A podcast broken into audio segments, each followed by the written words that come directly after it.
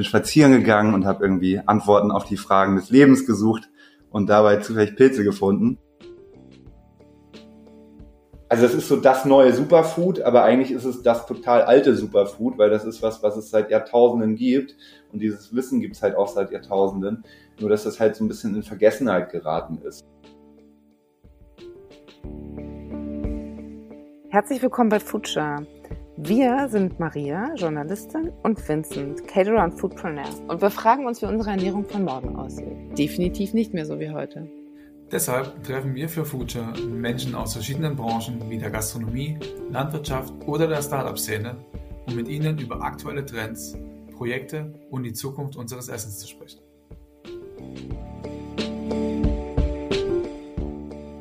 Hallo und willkommen zu einer neuen Folge Future. Heute, ich freue mich mega, ist der Moritz Schmid bei uns zu Gast. Hi. Hallo, vielen Dank für die Einladung. Grüß dich. Hey. Moritz und ich, wir kennen uns schon eine ganze Weile. Wir haben auch schon mal zusammen gearbeitet, deswegen ist es so besonders herzlich heute. Du bist nämlich Fotograf und darüber hinaus aber auch ein ganz großer Natur- und Pilzfreund, vor allen Dingen auch inzwischen ein echter Experte auf dem Gebiet. Deswegen haben wir dich heute genau zu diesem Thema eingeladen. Du hast vor zwei Jahren ein tolles Buch rausgebracht, Into the Woods. Das ist eine Mischung aus schönen Bildern, Porträts, ganz viel Wissen über Pilze und ganz besondere Rezepte. Woher kommt denn eigentlich deine Faszination für Pilze? Jo, genau. Also das Buch, äh, ein Thema hast du vergessen, da geht es vor allen Dingen auch so ein bisschen noch um, um das Lebensgefühl, um Waldbaden, um raus in die Natur und so weiter. Also genau, es ist so eine Mischung von allem. Ähm, ich bin infiziert worden mit dem Thema Pilze schon als Kind von meinen Eltern. Da bin ich immer mit meinen Eltern in den Wald gegangen. Wir haben in so einem Wald Stück gewohnt, ähm, das Öllager in der Nähe von, äh, von Bremen. Und da sind wir halt als, als Kinder immer mitgeschleppt worden in die Pilze. Ich kann mich jetzt gar nicht so dran erinnern, wie toll ich das da fand, aber ähm, meine ganze Jugend habe ich auch viel im Wald verbracht, weil ich ein, ein Pfadfinder war. Und ähm, genau, dann äh, hatte das natürlich dann irgendwann so eine Pause, weil ich als Jugendlicher natürlich keinen Bock hatte, in den Wald zu gehen, sondern eher Graffiti zu malen und äh, Wu-Tang Clan zu hören und irgendwie cooler Hip-Hopper zu sein. Ähm, und mit Anfang 20 kam das dann so zurück. Ähm, ich glaube, war ich so ein bisschen auf der Suche nach den Themen, die man so für sich zu klären hat als junger Erwachsener. Und ähm, da der Wald, ich wohnte da dann wieder in Hamburg, äh, auch äh, da nicht weit weg war, bin ich dann immer in den Wald gefahren. Bin spazieren gegangen und habe irgendwie Antworten auf die Fragen des Lebens gesucht und dabei zufällig Pilze gefunden. Und dann hat sich das so von selber ergeben, dass man sich da so mit infiziert hat, immer neue Arten entdeckt hat und äh, dann bin ich da halt viel tiefer eingestiegen in dieses Thema. Und seitdem, jetzt seit 20 Jahren dann sozusagen, mache ich das dann auch echt regelmäßig und sehr viel. Also gefühlt den ganzen Herbst über bin ich wirklich fast jeden Tag im Wald oder jeden Morgen. Heute Morgen bin ich auch um halb sechs aufgestanden und war bereits im Wald und habe, glaube ich, schon ungefähr 150 Steinpilze gefunden. Sehr, sehr geil. Denn der frühe Vogel fängt den Wurm. Ja, ohne Scheiß. Also es ist echt, äh, ich, ich war irgendwie um sechs dann im Wald und habe da meine Runde gedreht und es war crazy. Also sowas habe ich, äh, äh, äh, hab ich selten erlebt. Das war wirklich so anhalten, umgucken und irgendwie so im Sichtfeld 10, 15 Pilze haben, die sofort irgendwie einsammeln, sauber machen, in den äh, Korb schmeißen, weitergehen, das gleiche irgendwie 50 Meter weiter das hatte irgendwie mit Suchen nichts mehr zu tun, sondern so mit Einsammeln. Das war ziemlich befriedigend. Und ähm, um acht kamen dann auch ganz viele andere Leute in den Wald, also so Menschen mit Plastiktüten und Stoffbeuteln, die dann da ihre Pilze reinstopfen und von mir verächtlich angeguckt werden, weil im Wald will ich keine anderen Leute treffen. Und äh, deswegen bin ich immer sehr, sehr früh unterwegs. Da findet man am meisten und man trifft am wenigsten Menschen. Deswegen, ja, hier schon mal mein Tipp, früh aufstehen. genau. Sehr cool. Äh, du, was machst du dann mit 150 Steinpilzen? Ich habe tatsächlich, also es sind alle sehr, die, die meisten sind sehr, sehr klein, die 150 Steinpilze, ähm, weil man soll ja auch nicht so viel sammeln. Ne? Also man soll nur so viel sammeln, wie man selber verwerten kann. Das tue ich auch. Es hört sich jetzt wahnsinnig viel an, ist aber tatsächlich nur ein kleiner Korb voll, weil im Moment ist es so, dass dadurch, dass natürlich der Sammeldruck sehr hoch ist, ähm, findet man dann halt am Morgen recht kleine, die so gerade aus der Erde brechen. Das sind mir auch die, die, die ich am allerliebsten mag, weil die sind halt noch jung und knackig und ähm, nicht so lätschig. Und äh, durch die hohen Temperaturen im Moment ist es so, dass die meisten Pilze auch wirklich mit Würmern befallen sind. Vor allen Dingen, wenn sie dann halt älter und größer sind, dann sind sie halt von innen sehr zerfressen. Und äh, ich mache dann immer erstmal meinen Qualitätscheck. Einmal auf den Hut drücken, gucken, wenn der Hut schön fest und knackig ist, dann kann man den schon mal potenziell mitnehmen. Wenn der irgendwie nachgibt und man merkt, oh, der ist so ein bisschen lätschig, dann ist der durch. Kannst das vergessen. Ähm, und dann schneidet man den Pilz mal auf, guckt mal rein, ob da Würmer drin sind. Und durch die hohen Temperaturen im Moment ist es halt so, dass die Larven der ähm, Pilzmücke, ähm, die nisten sich halt liebend gerne, vor allen Dingen auch in Steinpilzen ein. Und die haben natürlich irgendwie beste Konditionen, wenn es so warm ist, dann vermehren die sich halt richtig en masse. Ähm, deswegen die Pilze, die ich jetzt gefunden habe, die 150 sind sehr, sehr klein, sehr knackig und ich habe eine Freundin, die bat mich darum, ob ich mal gucken kann, Pilze zu sammeln, äh, ob ich gucken kann, ob ich Pilze finde. Die hat nämlich morgen ein Dinner, zufälligerweise auch hier, wo ich wohne, in Zeuthen, bei irgendwelchen Leuten, die sie da bekocht. Die macht so ganz tolle Food Experiences, ähm, so Farm to Table und in diesem Fall Woods to Table. Und ähm, genau, die bekocht da 50 Leute und insofern habe ich da einen dankbaren Abnehmer gefunden für die Pilze, weil bei mir laufen die Dörrer und ähm, ich habe genug. Also ich mache mir nachher auch noch eine Pfanne, aber die meisten Pilze gehen dann an meine Freundin. Ja. Ist denn jetzt wirklich gerade die Pilzsaison, die startet? Ich habe von dir eigentlich gelernt, dass man das ganze Jahr über welche findet. Genau, also ich meine, ich teile das immer so ein in Nerd-Saison, das ist dann das ganze Jahr. Ähm, und dann so Mainstream-Saison, das ist dann vor allen Dingen der Herbst, ähm, wo dann auch die gängigen Speisepilze gefunden werden und die, die auch anfängersicher sind. Die meisten Röhrlinge findet man im Herbst und es hat ja in der letzten Zeit sehr viel geregnet. Jetzt gerade nicht. Also man, man würde denken, es sei gerade zu trocken, aber der äh, heftige Regen der letzten Wochen, der reicht halt dann irgendwie noch so tief rein, dass im Moment die Pilze sprießen wie verrückt. Also wie gesagt, heute Morgen war exorbitant crazy. Und ähm, nö, da geht ordentlich was. Also ich glaube, das hat jetzt so vor zwei Wochen hier im Berliner Umland angefangen, dass es so explodiert ist. Und ja, im Moment brauchst du echt nur irgendwo in den Wald rennen und stolperst auf jeden Fall über Pilze. Genau, das ganze Jahr über kann man sammeln, aber das ist dann halt schon ein bisschen nerdiger. Also im, im Winter kann man zum Beispiel super Austernpilze sammeln, die dann halt auch Frost brauchen, um ihre Fruchtkörper auszubilden. Die wachsen dann vornehmlich an Totholz oder an alten äh, Bäumen. Und dann geht's halt im, im Frühjahr los mit den Morcheln. Ähm, leider im Berliner Umland nicht so beste Konditionen dafür, aber ab und zu findet man mal welche. Oder man findet die auf Rindenmulch in irgendwelchen Vorgärten. Ähm, und dann kommen auch schon die Pfifferlinge, so im Juni. Und ähm, Sommersteinpilze nicht zu vergessen, die gibt's auch im Juni schon. Die wachsen dann vornehmlich äh, an Eichen. Die Eiche ist nämlich der Symbiosepartner dieses Pilzes, aber auch in Buchenwäldern kannst du sie finden. Und jetzt geht's so richtig ab. Also ich habe heute Morgen, wie gesagt, Steinpilze, Rotkappen, ein paar Reizger, eine kleine krause Glucke, ähm, Goldröhrlinge, Butterpilze, Perlpilze, Parasole. Ich habe wirklich die ganze Bandbreite heute Morgen schon gesehen und habe aber dann echt ähm, nur selektiert mitgenommen. Also wie gesagt, erstmal Qualitätscheck nur das Beste kommt in den Korb, weil das andere soll gerne im Wald bleiben und sich weiter äh, fortpflanzen und vermehren und äh, ausstäuben und aussporen, Entschuldigung. Und ähm, manche Pilze sind auch nicht so meins. Also Perlpilz, toll, so kann man machen, muss man aber nicht machen. Und das ist auch so ein Pilz, den man jetzt, wenn man nicht so ein Experte ist, gerne mal verwechselt mit tödlich giftigen. Deswegen rate ich davon ab. Oder der Parasolpilz, den viele Leute sehr lieben, weil man ihn halt äh, panieren kann und dann braten wie ein Schnitzel, ist ein mega toller Schnitzelersatz, aber für mich jetzt nicht so top of the pops, weil das für mich dann halt immer Panade und äh, Bratfett ist. Also am Ende kannst du da dann auch irgendwie, keine Ahnung, Kohlrabi reinschmeißen oder so, schmeckt dann ähnlich. Ich stehe dann schon echt so auf den, den puren Gourmet-Pilzgeschmack, Steinpilze sind da schon ganz weit vorne oder Reizker oder so. Die meisten Leute kennen ja irgendwie so fünf, sechs Pilzsorten. Ja. Ähm, wie viel, wie viel essbare Pilze gibt es denn oder wie viele Sorten gibt es denn gerade so in Deutschland, europäischen Wäldern etc.?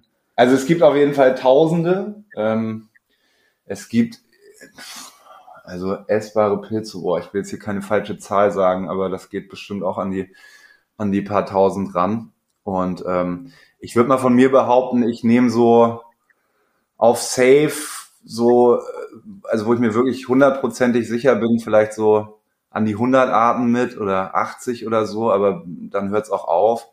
Ähm, verschiedene äh, Pilz, ähm, gibt es natürlich, also es gibt irgendwie 2,4 Millionen verschiedene Pilzsorten oder so auf der Welt. Unfassbar viel. Es gibt ja auch, also der Pilz, das, was wir irgendwie als Pilz wahrnehmen, ist ja eigentlich auch nur der Fruchtkörper, das, was aus dem Boden kommt. So, und der Pilz ist ja eigentlich das unterirdische Geflecht aus Myzel oder Hyphen, das sind halt die feinen Fäden, die dann halt zusammenlaufen und das Myzel bilden. Ähm, übrigens, kleiner, sehr interessanter Exkurs, diese blöde ähm, Pilzmücke, die legt nämlich ihre Eier in die Erde und diese Mikromaden, die sind halt wirklich ganz klein, die wandern dann übers Myzel schon in den Fruchtkörper. Deswegen ist es auch immer so, dass wenn man die Pilze dann aberntet und aufschneidet, ist halt meistens der Stiel verwurmt, aber der Hut nicht, weil die halt von unten da reinkriechen. Äh, ja, toller kleiner Exkurs. Ähm, das nur am Rande. Wo war ich? was, was mich tatsächlich interessieren würde, weil du gesagt hast, so 80, 100 nimmst du auf jeden Fall mit. Ja. Hast du, hast du noch irgendwie so einen, so einen Pilz-Sparringspartner, äh, wo du sagst, okay, schau mal hier, ist das, was ist denn das für ein Pilz? Oder machst du ganz klassisch das Buch auf und äh, schaust, was könnte das dann sein? Oder gibt es das gar nicht mehr? Also ich hatte einen ganz tollen, ich hatte einen ganz tollen Pilz-Sparringspartner, das war mein Onkel Willi, der ist leider vor einem halben Jahr gestorben ganz doof. Der war auch Jäger und war so ganz viel im Wald. Und von dem habe ich auf jeden Fall auch viel Wissen abgegriffen. Ähm, ich habe ansonsten, glaube ich, so ziemlich jedes Pilzbestimmungsbuch, was es gibt. Ähm, also wirklich irgendwie die dicken Wälzer mit verschiedenen Arten drin. Ähm, also hier brauche ich mir mal ins Regal fassen. Hier irgendwie die Pilzfavoriten, Pilze, Pilze hier, Pilze anbauen, Pilze bestimmen, heilende Pilze. Also ich habe sehr viel Literatur und würde auch jedem Menschen empfehlen, dass er sich ähm, Literatur anschafft. Da tun es echt die meisten Bestimmungsbücher mittlerweile ganz gut. Da muss ich jetzt keine Namen nennen. Mittlerweile gibt es auch gute Apps, so die auch eine okaye Bestimmung ermöglichen. Da würde ich aber das immer mit Vorsicht genießen, weil am Ende, wie du sagst, ein Sparringpartner oder jemandem live in echt die Pilze zu zeigen, ist halt doch immer sehr viel sicherer, als das irgendwie anhand von irgendwelchen Fotos zu bestimmen. Mir schicken auch ständig irgendwelche Leute einfach Bilder und fragen mich, ja, ist der essbar? So, ja, guten Appetit, kannst du machen, aber äh, Risiko musst du selber tragen, so, weil ich, also zur Pilzbestimmung gehören halt ganz viele Faktoren, ne? vor allen Dingen also Standort, Geruch, ähm, die Haptik. Äh, du musst auf jeden Fall einen Querschnitt durch den Pilz machen, weil auch die Stielbasis oft ganz viel über den Pilz verrät. Ähm, also es gibt Pilze, die sehen total ähnlich aus und wenn du dir dann die Stielbasis anguckst, dann äh, gibt es da halt Unterschiede. Es ist ja auch immer noch so dieses Märchen oder viele Leute behaupten, man müsse den Pilz, den Fruchtkörper abschneiden, weil sonst zerstört man den Pilz. Ist totaler Quatsch, weil ähm, dem Pilz ist das total Latte, wie du den da äh, äh, abmachst, den, den Fruchtkörper. Wichtig ist, dass du dann hinterher wieder Moos oder Erde oder so raufmachst, damit das lichtempfindliche Myzel halt keinen Schaden nimmt. Aber weißt du, im Apfelbaum ist es auch Latte, ob du den, den Apfel da jetzt mit Stiel pflückst oder nicht. Der, der wächst dann äh, trotzdem weiter und treibt nächstes Jahr wieder aus. Ähm, und diesbezüglich würde ich jedem halt immer empfehlen, den Pilz wirklich rauszudrehen aus der Erde. Dann siehst du halt den ganzen Fruchtkörper und nur dann ist auch eine sichere Bestimmung möglich. Wenn du jetzt irgendwie ein Foto machst und das dann deine App lustig mal bestimmen lässt, dann ist die Wahrscheinlichkeit relativ groß, dass du daneben liegst. Aber so für Einsteiger, zum Beispiel 1, 2, 3 Pilze ist eine App, die, die kostet, glaube ich, irgendwie ein bisschen was im Jahr, aber die ist relativ safe oder keine Ahnung, es gibt tausende von Apps.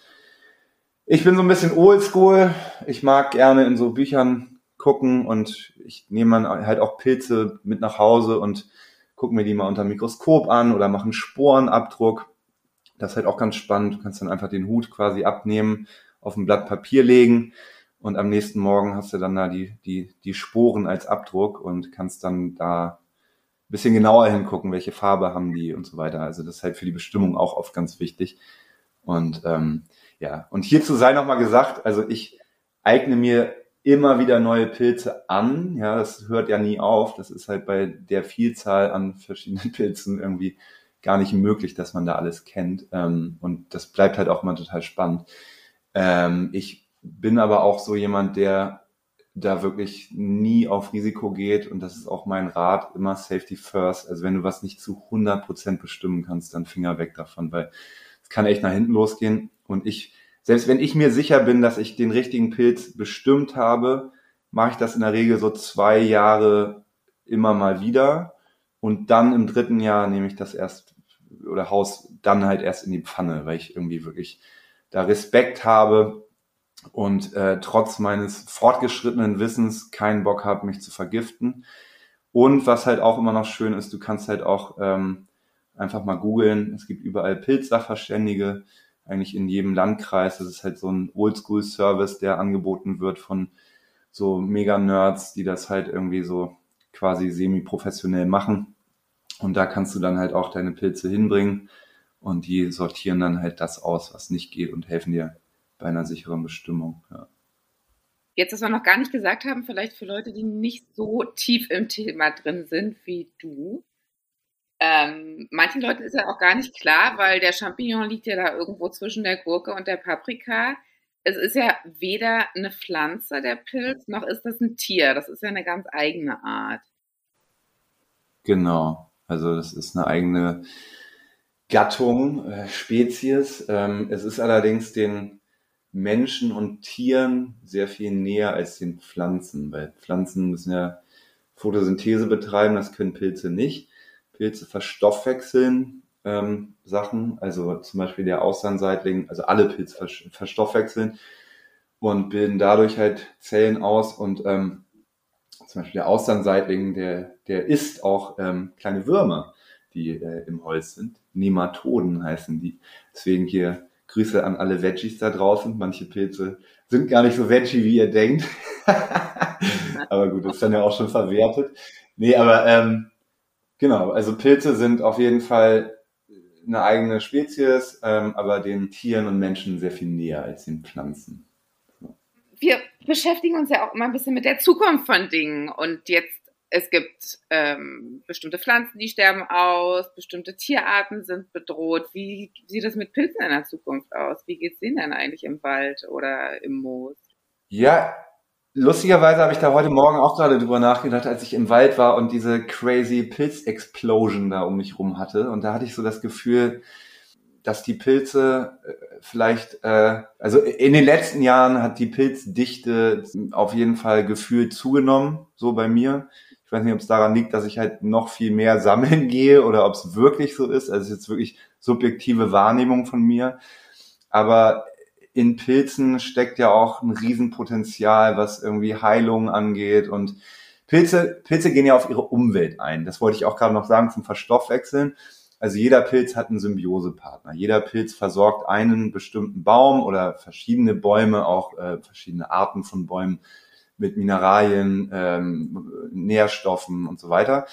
Ähm, und die leben halt in Symbiose. Deswegen findest du auch bestimmte Pilze nur bei bestimmten Bäumen. Also die Krause Glucke, die wächst jetzt nur am, am Kiefernstamm oder an der Kiefernwurzel. Steinpilze wachsen halt gerne, also Eichensteinpilze, wie der Name schon sagt, an Eichen ähm, und so weiter und so fort. Da müssen wir jetzt nicht alles ausführen.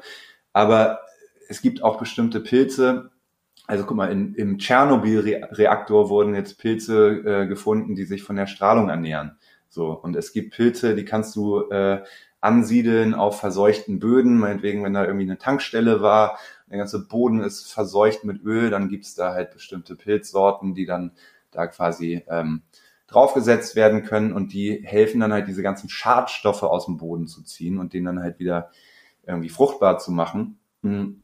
Deswegen ist es auch immer so eine Sache, wo man Pilze sammelt. Ähm, also gibt total viele geile alte Truppenübungsplätze, wo man halt mega geil Pilze findet. Ist aber halt dann so auf Dauer vielleicht auch nicht so geil, wenn man sich da, da so die mega Schwermetalle von irgendwelchen munitionsverseuchten Böden reinzieht. Muss man auch mal so selber wissen. Also in Maßen ist das bestimmt okay, aber ähm, ja, äh, um darauf zurückzukommen, ich habe nicht das Gefühl, dass Pilze abnehmen. So, ich habe eher das Gefühl, dass die dass die vermehrt irgendwie rauskommen, um vielleicht der Menschheit zu helfen und ein Zeichen zu setzen. Ich habe keine Ahnung, aber ähm, ja, ich bin ja mit Pilzen sehr gut befreundet, deswegen habe ich immer das Gefühl, die kommen und wollen helfen, die lieben kleinen Dinger. Ja. Also den Klimawandel kann ich halt insofern schon spüren, dass äh, nicht weniger Pilze kommen, ähm, sondern ähm, dass sich die Saison so ein bisschen verlagert. Also früher war es so, dass man äh, im August angefangen hat, mit Steinpilzen, Maronen und so die zu finden. Und ähm, im Moment geht das, oder in den letzten Jahren geht das gefühlt halt relativ spät los, halt eher so im September. Also es ist auch nach Region verschieden. Also in Bayern geht es immer schon viel früher los als hier oben. Aber ähm, die Saison verlagert sich so nach hinten raus. Also ich habe letztes Jahr tatsächlich an meinem Lieblingsspot am 6. Dezember noch Steinpilze gefunden. Und das ist halt völlig crazy. Also weil Steinpilze wachsen normalerweise so bis in Oktober. Wenn du Glück hast, findest du mal irgendwie Anfang November noch mal ein oder so. Aber das fand ich dann halt schon so ein deutliches Zeichen, so okay, hier ist irgendwas anders als vorher. So. Hm. Dadurch, dass es natürlich viel länger warm bleibt oder insgesamt auch viel wärmer ist, verlagert sich das, ja. Du hast es vorhin schon angesprochen, du hast nochmal ein neues Projekt nach deinem schönen Buch und zwar gemeinsam mit deiner Partnerin Miriam und dem Berliner Gastronomen Jonathan Kartenberg habt ihr jetzt ein total spannendes äh, Startup gegründet, das nennt sich Vivid Soil und da geht es natürlich auch um Pilze, in eurem Fall jetzt um Heilpilze. Kannst du mal erklären, was das jetzt nochmal für eine Sparte ist, was ihr da macht? Jo, sehr gerne. Also das ist quasi die Weiterentwicklung oder der natürliche Fortgang, wenn man sich mit äh, so vielen Pilzen auseinandersetzt wie ich. Ähm, ich bin irgendwann auf der Suche nach Pilzen von reinen Speisepilzen abgekommen, weil es halt einfach noch so viel mehr gibt. Und ich habe eine Freundin, die ist an Hashimoto erkrankt, so Schilddrüse, Gedöns und habe dann irgendwie mich da mal reingelesen und es gibt einen so einen Heilpilz, den Chaga, der wächst vornehmlich an äh, äh, Birken und vor, äh, vor allen Dingen im subpolaren Raum, aber den gibt's hier auch. Der soll da halt super helfen und dann habe ich irgendwie so meine persönliche Mission gehabt, äh, ihr zu helfen und habe wirklich drei Monate gesucht, bis ich so einen Chaga gefunden habe am Baum. Und dann haben wir das mal so im Selbsttest ausprobiert. Also da kocht man dann so einen Sud draus. Das ist auch in Russland so ein Kaffeeersatz. Also wie gesagt, der, der wächst so in Sibirien und so an den ganzen Birken, die da äh, wachsen und wird da seit Jahrhunderten eingesetzt ähm, als Heilmittel. Der macht halt auch wach und kickt einen so ein bisschen kaffeemäßig, aber längerfristiger, ein bisschen besser vom Feeling so. Und ähm, wir haben dann diesen Test gemacht. Sie hat den Sud gekocht und hat das über ein paar Wochen konsumiert. Und siehe da, ihre Schilddrüsenwerte waren ohne Scheiß viel besser als vorher. Der Arzt war total verblüfft und so. Und ich bin jetzt hier kein Wunderheiler, überhaupt nicht. Aber das war für mich so ausschlaggebend, wo ich dann dachte, okay, warte mal, das ist mega spannend. Und vielleicht kann ich da so mein Wissen in die Richtung erweitern und mich ein bisschen mehr damit beschäftigen, weil das halt auch was ist, was man dann nicht nur so in die Pfanne haut, sondern ähm, bisschen langfristiger sich äh, äh, zuführt. Und bin dann so ins Thema eingetaucht und das Thema Heilpilze ist halt insofern spannend, weil es natürlich ähm, also es ist so das neue Superfood, aber eigentlich ist es das total alte Superfood, weil das ist was, was es seit Jahrtausenden gibt. Und dieses Wissen gibt es halt auch seit Jahrtausenden, nur dass das halt so ein bisschen in Vergessenheit geraten ist. Und das ploppt jetzt immer mal wieder so auf. Ich war beruflich auch viel in Amerika in den letzten Jahren und da viel in LA, habe da fotografiert und so. Und da ist es schon so an je, jeder Ecke das neue Ding in Hollywood, trinken halt alle Chaga Chino, weil wie gesagt, dieser Chaga ist nicht nur ähm, super immunisierend, macht wach, sondern er ist halt auch, äh, regt die Zellerneuerung an. Der wird übrigens sogar in der Krebstherapie eingesetzt, weil er das Wachstum von Tumorzellen hindert. Und ähm, den hauen sich da alle Leute irgendwie am laufenden Band rein, weil der halt auch ganz tolle Haut macht und den Alterungsprozess verzögert. Und im guten alten Hollywood, wo alle schön sein wollen, bis sie irgendwie 100 sind, äh, ist das natürlich dann irgendwie ein super Absatz. Und ähm, davon ausgehend habe ich dann überlegt, ähm, wie man das irgendwie machen könnte, dass man diesen Chaga quasi ähm, nicht auskochen muss, äh, um an diese ganzen Heilstoffe zu kommen, sondern so ein bisschen easier to consume, sage ich jetzt mal. Und ähm, dann sind wir halt auf den Prozess der Sprühtrocknung gekommen. Das heißt, du kochst das aus über Stunden, gewinnst halt so einen ganz krassen Sud, der ist dann pechschwarz und das wird dann in einer Zentrifuge sprühgetrocknet und dann hast du halt so ein Pulver, was du quasi nur mit heißem Wasser aufgießen musst und genau, das haben wir dann jetzt nicht nur für den Chaga entwickelt, sondern für vier verschiedene Heilpilze, Hiritium, Cordyceps, Reishi und äh, Chaga. Die haben halt alle verschiedene Features, sage ich mal, verschiedene Eigenschaften, sind aber alle stark antiviral, immunisierend und ähm, mega gut für dich.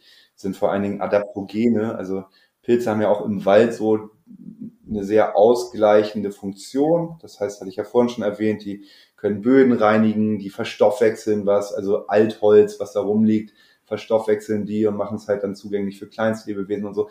Und die helfen dem Wald halt da, wo der Wald das braucht.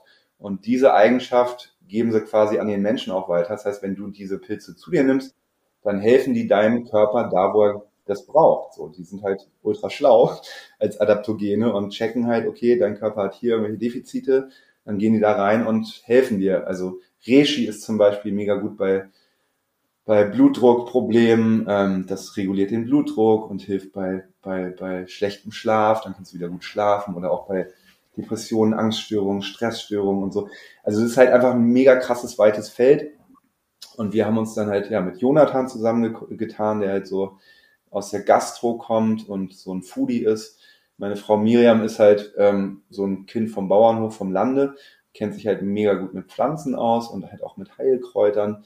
Und das haben wir dann alles so zusammengebracht, dass wir da, glaube ich, eine ganz runde Geschichte gemacht haben. Also, dass wir einen schönen Geschmack geschaffen haben. Also, ne, man muss sich das jetzt so vorstellen, wir haben einen hellen Tee, einen roten Tee, einen Kaffee und einen Kakao und die schmecken halt alle mega gut. Also es ist jetzt nicht so, dass du da irgendwie so einen Tee trinkst und denkst, das ist voll eklig, so ein muffiger Pilzsud, sondern das ist halt wirklich geil erfrischend und der Kakao ist irgendwie, schmeckt mega gut. Also ich will jetzt hier keine Werbung machen, so, das ist mir irgendwie zu doof, aber das ist halt ein rundes Produkt geworden und wir haben halt diese Pilze abgerundet mit Heilkräutern, die dann halt auch ähnliche Features haben. Das heißt, es ist so ein total ganzheitliches Produkt geworden was mir irgendwie so total am Herzen liegt. Also es ist jetzt halt auch irgendwie hier nicht so ein Profitding, sondern es ist halt echt eher so ein Herzensprojekt, weil mein Geld mache ich als Fotograf und das ist so meine Passion. So, und deswegen haben wir da die letzten zwei Jahre sehr viel Liebe reingesteckt und ähm,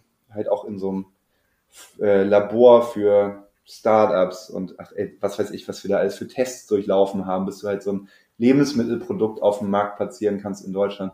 Ist ein weiter Weg und wir haben das jetzt geschafft und jetzt gibt's das. Genau. Mega geil. Ähm, in Asien äh, sind ja diese Pilze auch nochmal ganz anders im, im Umlauf und äh, auch traditionell behaftet. Und du hast ja gesagt, die, ähm, den Chaga, den, äh, der am Birkenbaum ja. wächst, äh, oder war ja, das der? Genau, der wächst hier in Deutschland eher schwierig. Ähm, eure, eure Pilze, besorgt ihr die hier aus der, aus der Region auch oder habt ihr da Zulieferer irgendwie oder wie, wie geht ihr davon? Genau, also unsere Pilze, die, das würden wir nicht schaffen, die hier alle zu sammeln. Vor allen Dingen gibt es halt manche Pilze hier gar nicht so richtig. Also zum Beispiel den Cordyceps, das ist der Raupenpilz, der wächst halt vor allen Dingen im chinesischen Hochland. So, den, den kannst du hier einfach nicht anbauen. Wir haben ähm, sehr nachhaltige Produzenten, haben da auch ganz viel Wert drauf gelegt. Es war auch eine sehr lange Reise, überhaupt gute Produzenten zu finden. Und die Pilze sind alle bio und werden ähm, von zertifizierten Biobetrieben echt äh, traditionell angebaut. Der Chaga kommt aus Wildsammlungen aus Sibirien, ähm, Cordyceps aus China und Reishi auch. Und ähm, genau, wir haben da, wir arbeiten da mit einem ähm, Zulieferer aus Österreich zusammen. Aber wie gesagt, das ist alles von uns triple-checked und alles Bio und äh, halt kein Massenschrott, um da irgendwie Geld zu machen, sondern halt wirklich, genau. Vor allen Dingen cool. auch nochmal, wo du das gerade ansprichst, TCM, traditionelle chinesische Medizin, da haben wir uns natürlich auch sehr ja.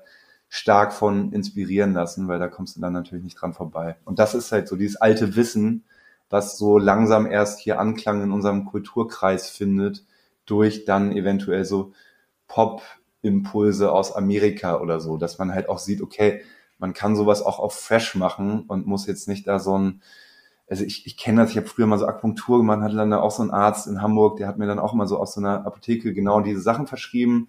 Und ich musste dann zu Hause immer so einen ekelhaft stinkenden Sud auskochen, den ich mir dann dreimal am Tag reinkippen musste gegen Schwindelanfälle und so.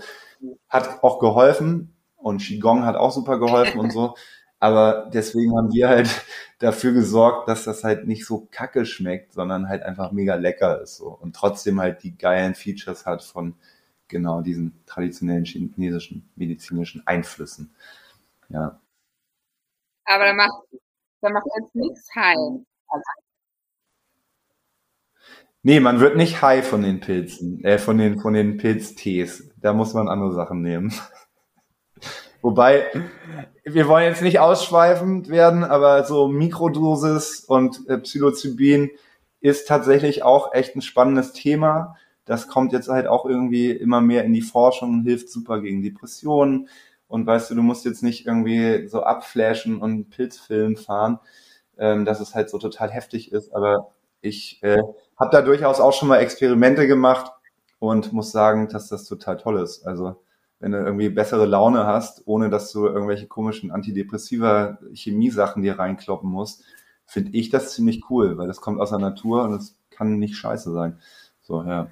Ja, aber, aber auch da ist, glaube ich, ganz wichtig, äh, die Menge macht das Gift Richtig. und vor allen Dingen auch, ähm, genau, es gibt halt da selten einen Beipackzettel zu, ne? Richtig, also das muss man schon irgendwie auf eigen, eigene Gefahr hin machen. Ist mir auch ein bisschen zu heiß, ehrlich gesagt, aber ja, ich, ich habe da irgendwie meine Quellen so und habe da auch dann mal so mal eine Messerspitze am Morgen irgendwie mir über ein paar Wochen reingeballert. Also es hört sich jetzt so nach Drogen nehmen an, wenn ich sage reinballern, sondern zu mir genommen. Und äh, ich kann nur sagen, es war nicht schlecht. So. Okay. Aber ey, ich will jetzt auch nicht rüberkommen ein Drogi. Also wir müssen das auch nicht irgendwie weiter besprechen. Aber ich finde halt einfach, Nein, alles gut. Ich meine, Penicillin wurde halt auch irgendwie zufällig entdeckt, weißt du, weil irgendwie der Typ da seine Petrischale hat liegen lassen und in Urlaub gefahren ist und danach so, oh cool, ist ein Pilz, der halt irgendwie das Bakterium hier killt. Und so ist es auch bei Chaga, ne? Chaga kannst du halt auskochen und äh, diese Brocken auf dem Herd stehen lassen, mit Wasser bedeckt über Wochen, Monate und das, das, da geht halt kein Schimmel rauf, weil Chaga halt so krass äh, der Endgegner von Schimmel ist, dass der Schimmel da einfach keine Chance hat. Und das ist halt echt nochmal so ein Ding, was mir total am Herzen liegt. Also Pilze sind halt äh, gerade was so Zukunft angeht und Ende der Menschheit und so weiter. Pilze sind so krass unerforscht. Also das, was wir wissen, ist so eine Minispitze des Eisbergs. Und ich glaube, dass da bestimmt noch ganz viele Entdeckungen gemacht werden, die bestimmt auch helfen, Krankheiten zu heilen und die Menschheit irgendwie äh, an die äh, Gegebenheiten anzupassen, in denen wir leben. So, also ähm, die Forschung ist da dran und da habe ich echt großes Vertrauen, dass da von den Pilzen noch irgendwas um die Ecke kommt. Ja. Äh, ist auch, glaube ich, gerade ein äh, Film dazu, irgendwie fantastische Pilze ja. im Kino. Also genau. Pilze kommt gerade überall, also auch äh, Fermentation, Kochi etc. Ja. Ähm, Pilze ist gerade das Thema schlechthin. Äh, könnten wir, glaube ich, auch noch Stunden drüber reden. Ja. Ähm, allerdings, ähm, genau, wir kommen jetzt zu unseren äh, Future-Fragen. Und zwar wären ja. die was hast du als letztes gegessen? Äh, ich habe tatsächlich als letztes Pilze gegessen. gestern Abend. Ich war nämlich gestern auch schon mal kurz im Wald und habe gestern mir einfach nur eine Brotstulle gemacht. Gestern Abend mit ein paar Steinpilzen, die ich in Ghee, also in dieser Butter-Variante, ähm, äh, schön scharf angebraten habe und mit Sojasauce abgelöscht habe. Das ist nämlich mein kleiner Geheimtipp. Pilze mit ganz viel Feuer ganz scharf anbraten und am Ende bam, so einen kleinen Spritzer Sojasauce drüber machen, dann kriegen die gleich so eine schöne salzige Kruste und dann reicht echt so ein Brot, ein gutes selbstgebackenes Brot, Pilze rauf, fertig. Ich habe heute noch nicht gefrühstückt, deswegen ist das das letzte, was ich gestern gegessen habe. So. Sehr geil. Äh, hätte ich jetzt auch direkt Bock drauf. Ja. Ähm, jetzt eine Frage, die du wahrscheinlich sehr simpel beantworten kannst. Nenne ein Lebensmittel für die Zukunft. Pilze. ja, ich glaube auch. Ja. Ähm, damit auch 2050 genug für alle da ist, was kann man sofort tun bzw. ändern? Ja, das ist natürlich auch wieder Thema Pilze, Pilze anbauen. Also das Schöne ist halt, weißt du, bei Pilzen, ähm, die kannst du halt super kultivieren, viele Pilze. Da muss kein Tier für sterben und da muss auch irgendwie ganz geringer Aufwand nur betrieben werden. Und ähm, deswegen plädiere ich dafür, mehr Pilze zu essen. Ist außerdem gesund und weniger Tiere. Ja, sehr gut. Du hast vor uns schon davon gesprochen, dass du eine ganze Buchwand äh, voller Bücher hast. Ja. Hast du noch einen medialen Tipp äh, zum Thema? Also Buch, Film, Podcast, whatever. Ja, sehr gerne. Also eins meiner Lieblingsbücher ist tatsächlich ähm, Pilze. Von Antonio Carluccio. Das ist so ein ähm, italienischer Pilzguru, das ist ein wunderschönes Buch ähm, und da geht's halt auch, also da sind auch Rezepte drin und der nimmt einen halt auch, also es war auch so ein bisschen Inspiration für mein Buch, was ich geschrieben habe. Ähm, der nimmt einen einfach so mit in die Wälder und da geht's dann echt um, um so dieses Lebensgefühl und auch dieses Ankommen im Wald und irgendwie bewusst da durch den Wald streifen und das ist nämlich auch so was Schönes, dass man im Wald einfach so runterkommt und sich auch mal so ein bisschen treiben lässt und so nichts Menschgemachtes sieht. Und das ist ein wirklich schönes Buch zum, zum Einsteigen in das Thema. Ähm, ja, du hast schon erwähnt, Fantastic Fungi im, im Kino. Ähm, oh Gott. Ja, vielleicht die beiden Sachen erstmal. Vollkommen ausreichend. Vielen Dank. Ähm, werde ich mir auf jeden Fall mal anschauen, das Buch. Ja. Und dann natürlich die letzte aller Fragen. Sind wir noch zu retten? Wir sind auf jeden Fall noch zu retten. Wie ich eben schon angesprochen habe, äh, lege ich meine ganze Hoffnung in die Pilze, die uns hoffentlich retten, die mir heute Morgen im Wald auch zugeflüstert haben, ja, wir retten euch, deswegen kommen wir so zahlreich hier raus. Und ähm, ja, ich glaube schon, wenn man ein bisschen achtsamer mit äh, seiner Umwelt umgeht, ähm, das sehe ich auch im Wald. Ich, ich nehme auch gerne immer Müll aus dem Wald mit und so. Und wenn man einfach mal ein bisschen bewusster anfängt zu leben und nicht so viel Schrott irgendwie konsumiert und alles ein bisschen bewusster tut, dann sind wir durchaus noch zu retten. Es gibt ja auch, es gibt ja auch durchaus in der kommenden Generation an jungen Menschen viele Leute, die das zum Glück verinnerlicht haben, dass äh, wir nur diesen Planeten haben und dass man mit dem irgendwie besser umgehen sollte. Und das finde ich immer ganz schön zu sehen. Ich hatte die Hoffnung schon verloren mit den ganzen Influencern und so. Aber da kommt jetzt eine Generation nach, die durchaus noch Potenzial hat und auch ein bisschen Brain. Dann legen wir die Hoffnung in ihre Hände. Absolut. Und wir tun unser Bestes. Cool. Cool. Vielen, vielen, vielen Dank ähm, für dein immenses Pilzfachwissen, was du gerade mit uns geteilt hast. Äh, ich habe noch, glaube ich, eine Million anderer Fragen.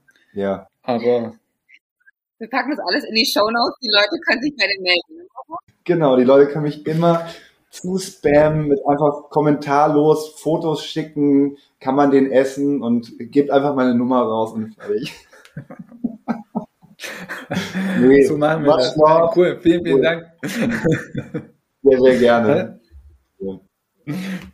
Dann bis später. Danke, ciao, ciao. Tschüss. Ciao.